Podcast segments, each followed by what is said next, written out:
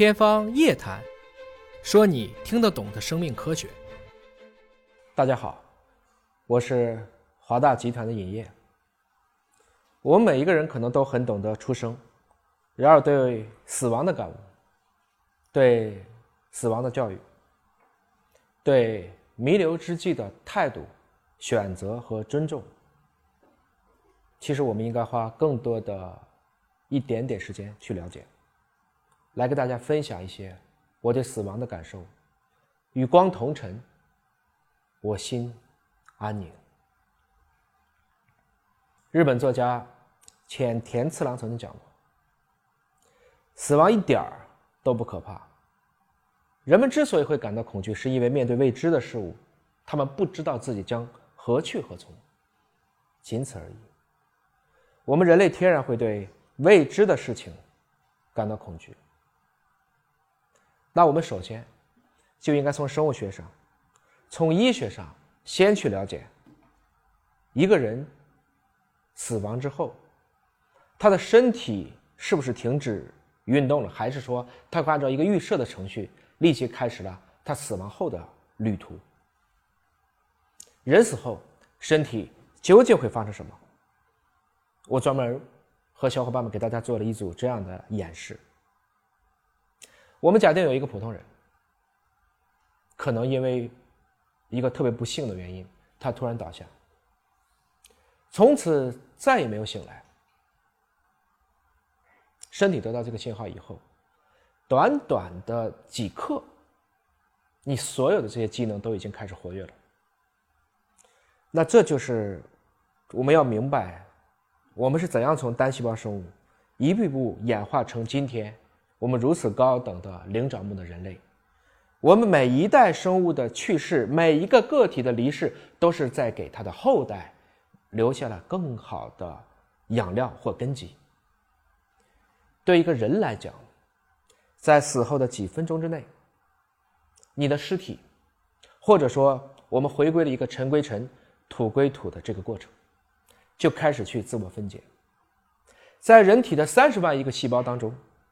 这里面有非常多的酶类，它开始去帮助消化降解我们这些细胞的细胞膜，将胞内的物质释放出来。死后三十分钟，这个时候，帮助了你一辈子从未停歇的心肌，终于可以歇一歇了。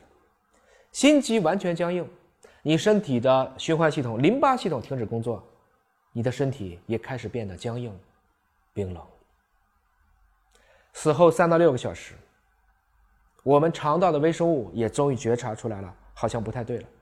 于是这些腐败菌开始工作，产生了以硫化氢和氨为主的气体，从口或鼻或肛门中排出，会释放出一种特殊的腐败气味。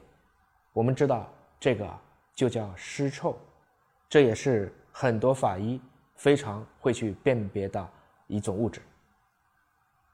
然而，这仅仅是几个小时，更漫长的一个尸体回归自然的过程，才刚刚开始。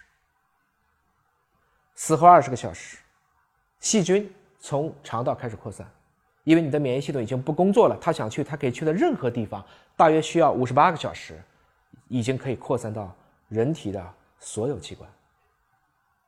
死后整一天二十四个小时，这些尸浆。开始缓解，但是体内会逐渐的生成硫化血红蛋白，透过皮肤呈现绿色，被称为湿绿。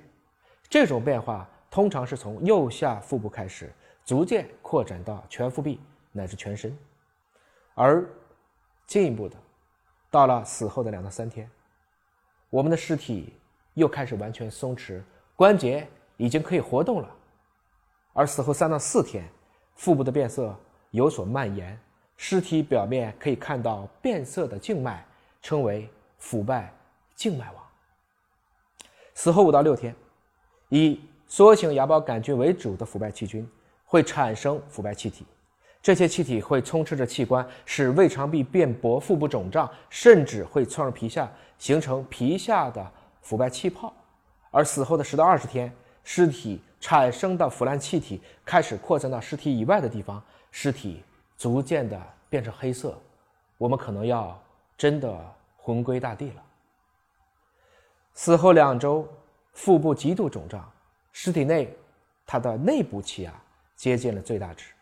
三周，组织软化，器官和体腔持续破裂，指甲和牙齿开始脱落。死后四周，内脏器官之间的软组织开始液化，面部也变得无法识别。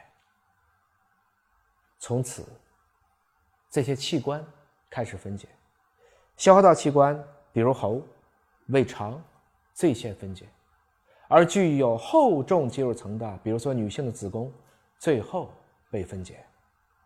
随着时间的推移，当所有的器官降解完成后，我们人类的支撑系统骨骼会暴露出来。如果是一个深埋在地下的人体，最终。只会留下一具白骨留存于世。但是遗骨会说话。我们今天有非常多的考古学证据，有非常多的解剖学证据，有非常多的人类遗传学证据，都是通过这样一具又一具的遗骨来告诉我们人类是怎样走到今天的。所以这不是什么鬼狐仙怪，也不是什么《盗墓笔记》，这就是一个生命该走完的一个历程。只不过，相比于其他的物种，人类似乎还有一个无所安放的存在——灵魂。它到底在哪？